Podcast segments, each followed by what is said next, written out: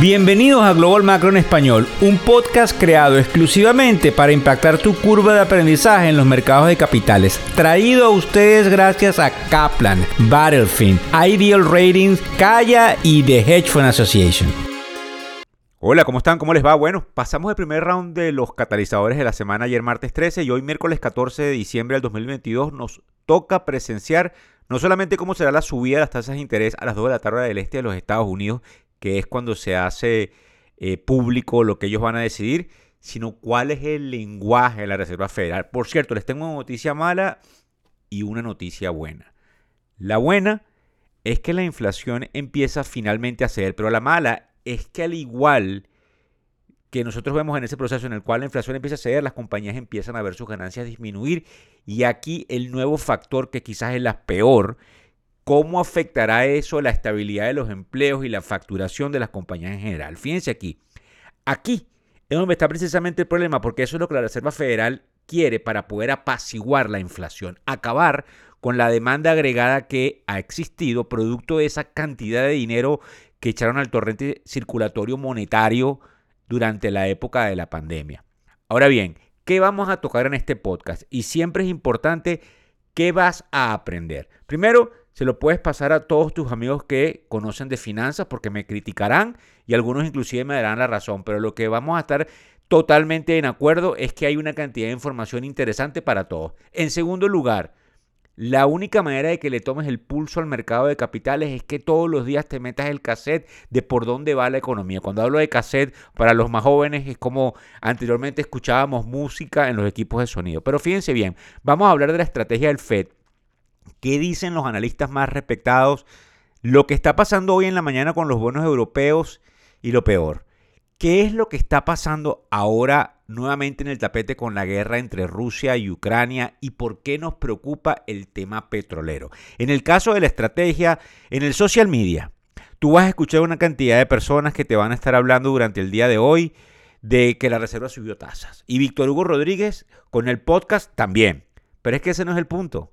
El punto que tenemos que ver ahora y el por qué nos importa, que es lo que vamos a hacer nosotros en cada uno de estos lineamientos, es que tenemos que escuchar lo que dice el jefe de la Reserva Federal, Jeremy Powell, con respecto a cuánto va a durar ese nivel de tasas de interés a ese nivel. Es decir, muchos aducen que el problema fundamental viene dado cuando tú le metes al enfermo la medicina por un tiempo prolongado porque causa efectos secundarios. Es lo mismo. Y es lo que nosotros vamos a tener que escuchar hoy en esa rueda de prensa. ¿Por cuánto tiempo tú me vas a mantener las tasas de interés a ese nivel?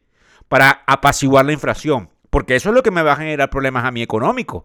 Claro que vas a acabar con la inflación, pero hay unos efectos secundarios de recesión. Fíjense ustedes, pasamos al segundo punto. Ya sabemos por qué nos importa este primero. El segundo es, bueno, Víctor, ¿y tú que tienes tanto acceso a esos analistas? ¿Qué dicen? Fíjense bien, porque así como tengo acceso yo, tienen acceso ellos mismos, porque son sus propios análisis, y todos mis amigos manejadores de fondo. La pregunta es, ok, ¿y dónde nos encontramos? Entonces yo les cuento. Michael Wilson, de Morgan Stanley, que es un señor muy famoso, al igual que Keith McCullough, y Mark Newton, de Fonstrap, que trabaja con Tom Lee, todos dicen que fundamentalmente vamos a la baja. Pero vamos a decir por qué. No es que ellos dicen porque ellos creen, porque ellos son pesimistas. No. Dicen que sigue existiendo un riesgo considerable a la baja de acciones porque ellos creen que la tasa terminal, es decir, la tasa en donde la Reserva Federal se para, no es por debajo del 5%, sino entre el 5.25 y el 6. Pero lleva un segundo, tú no me estás diciendo que la inflación se está viendo hacia abajo. Sí, pero la Reserva Federal tiene una matriz de opinión interna de lo que ellos quieren lograr, que es controlar la inflación. Dice que las expectativas de ganancia siguen siendo también muy altas en estos momentos y que los niveles de valoración deben ajustarse a la baja en un contexto que tiene lo siguiente, una inflación más alta, aunque, aunque haya venido bajando. Tasas más altas, primas de riesgo más altas, menor crecimiento de las ganancias, valoraciones más bajas. Es que es increíble. Más incertidumbre económica, un mercado laboral debilitado. No te deprimas, esta es la realidad, pero en este barco estamos todos juntos y nada malo nos va a pasar. Menos recompra de acciones corporativas durante el próximo año y una barra altísima de que volvamos a lo que se llama un retorno del estímulo monetario. Eso es lo que ellos dicen. Además, que el Standard Poor's 500, ya vamos a ver lo que está pasando el día de hoy porque son las 11 y 18 de la mañana, hora del este de los Estados Unidos, y estamos en víspera de la decisión a las 2 de la tarde de lo que dice el Banco Central de los Estados Unidos. Dice que cuando el índice toca los 4100 tiene una resistencia enorme que probablemente continúe y dice que la curva del rendimiento de los bonos a 10 años tiende a estabilizarse y probablemente tendríamos que tener mucha más fortaleza en un sector que quiero que le presten atención, porque independientemente de que estos señores están diciendo que vamos hacia abajo, prestenle atención a la tecnología. Ellos hablan totalmente eh, mal del mercado, pero siguen diciendo, bueno, pero si tienes que estar allí, préstale atención a la tecnología. Es decir, ahí hay que concentrarse. Ahora bien, Resulta que hay otros que también eh, pasaron por las mejores universidades, tienen los mejores títulos, las mejores designaciones, las mismas máquinas, los mismos análisis, los mismos reportes, y ellos dicen que no, que no, que vamos hacia arriba. ¿Quién? Bueno, este señor que se llama Tom Lee, que ustedes lo ven en el canal de noticias CNBC, y resulta que él trabaja donde trabaja Mark Newton, están encontrados. Y Adam Crisafulli, un gran amigo, quizás uno de los mejores analistas que yo conozco de Vital Knowledge. Dicen que el panorama macro está mejorando significativamente e inexorablemente. Fíjense ustedes cómo se ve el vaso medio vacío, medio lleno.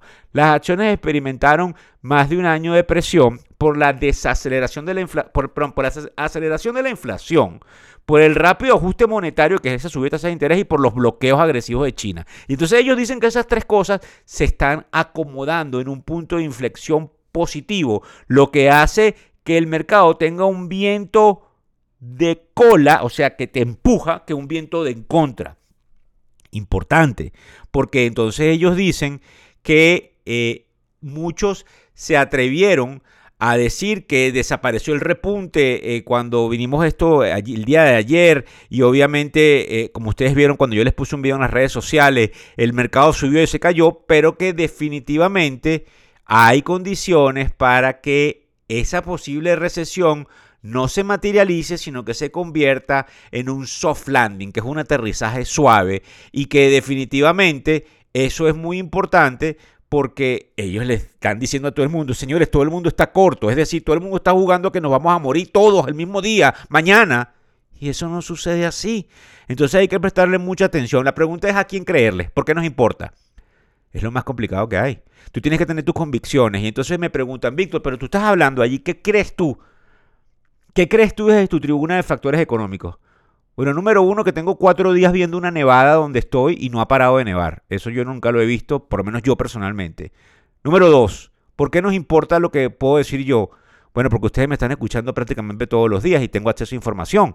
Y no es que soy el más inteligente, sino que tengo acceso. Bueno, yo me ubico del lado de los permabulls, es decir, vamos hacia arriba.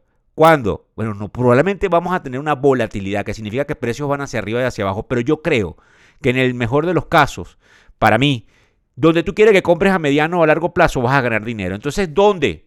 Bueno, les estoy diciendo que hay condiciones importantes en el área de tecnología.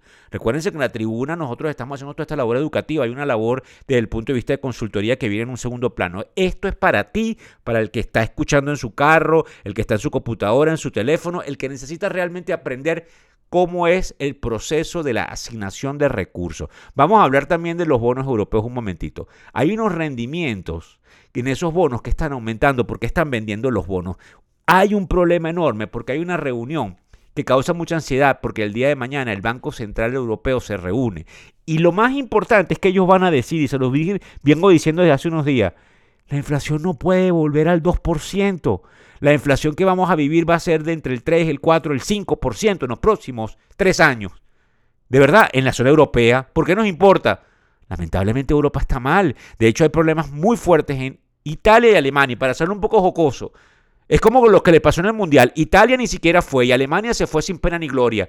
Bueno, hay problemas en los bonos y se está viendo esta mañana y es interesante porque eso predomina en todo el proceso de asignación de recursos que hacen los diferentes manejadores de fondos institucionales, donde lamentablemente están viendo que Europa se está desmoronando más que proporcionalmente, máxime cuando les vemos con esta noticia. Además, ¿por qué nos importa eso? Porque le tienes que prestar atención a los Estados Unidos, aunque haya algunos que nos, que nos detracten, que no, nos, que no les guste América, no, no les gusta América. Bueno, la realidad es que por lo menos hasta el día de hoy es la primera potencia del mundo y la primera economía del mundo. Rusia, peligro, porque yo me atreví a decirles por un por una historia por ahí que saqué en el canal de Factores de Poder, Patricia Poleo, de que habían problemas con el petróleo y que probablemente el petróleo no crecía. Cambio de señas en el bullpen, como diríamos en, el argot del béisbol. ¿Por qué?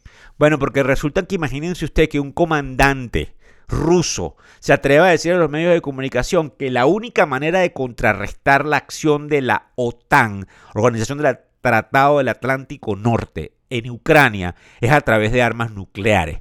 Y la administración de Biden le mandó unos antimisiles Patriot a Ucrania. Y desde Bielorrusia ya hay movimientos satelitales que muestran que tropas rusas van a entrar por el este a Ucrania, perdón, por el oeste, porque ya por el este lo tienen por el Donbass tomado. Además de que la IEA, International Energy Agency, la Agencia Internacional de Energía, dice que aunque la demanda ha venido estando deprimida producto de que estamos en la puerta de una recesión, ellos asumen de que los precios por obra y gracia del Espíritu Santo, y me disculpen porque esta, esta es mi idiosincrasia para que todos ustedes se conecten, van a crecer. Y yo le tengo un temor enorme a alguien que está acorralado como Vladimir Putin. Así que definitivamente quiero que le presten atención al petróleo. Vamos a ver por dónde van los mercados en víspera de lo que podría decir Jeremy Powell a las 2 de la tarde. a las 11 y 25 de la mañana el Dow Jones tiene una subida de 200 puntos, al igual que el Standard Poor's 500 con 27 puntos y el Nasdaq 75. Yo sé que todo esto no les dice nada, pero a los que están manejando dinero sí. ¿Ok? Y esos son los que manejan el futuro tuyo porque el, yo les dije, el 80 y pico por ciento del tiempo nos las pasamos pensando en el dinero. Así que yo espero que nos, nos, escuchen todos los días, nos sigan por las redes sociales y vean el crecimiento que vamos a tener. No cuenten los likes, cuenten lo que ustedes van a escuchar que vamos a hacer desde la tribuna hacia lo que debería pasar para que la gente entienda en español lo que realmente sucede en el mercado de capitales. Ahora bien, importante, los bonos a 10 años, que ya tú sabes que eso es lo más importante. ¿Dónde está el rendimiento, Víctor? 3.49%. Víctor, eso se va a mover a las 2 de la tarde. Anótenlo. Yo lo pongo en las historias o en el podcast de mañana. Eso se mueve a las 2 de la tarde porque todavía no sabemos el lenguaje qué dice en la rueda de prensa el presidente de la Reserva Federal. Además, el Bitcoin, porque recuérdense que arrestan a este señor de FTX y mucha gente me está diciendo, Víctor, el Bitcoin está subiendo, eso es bueno.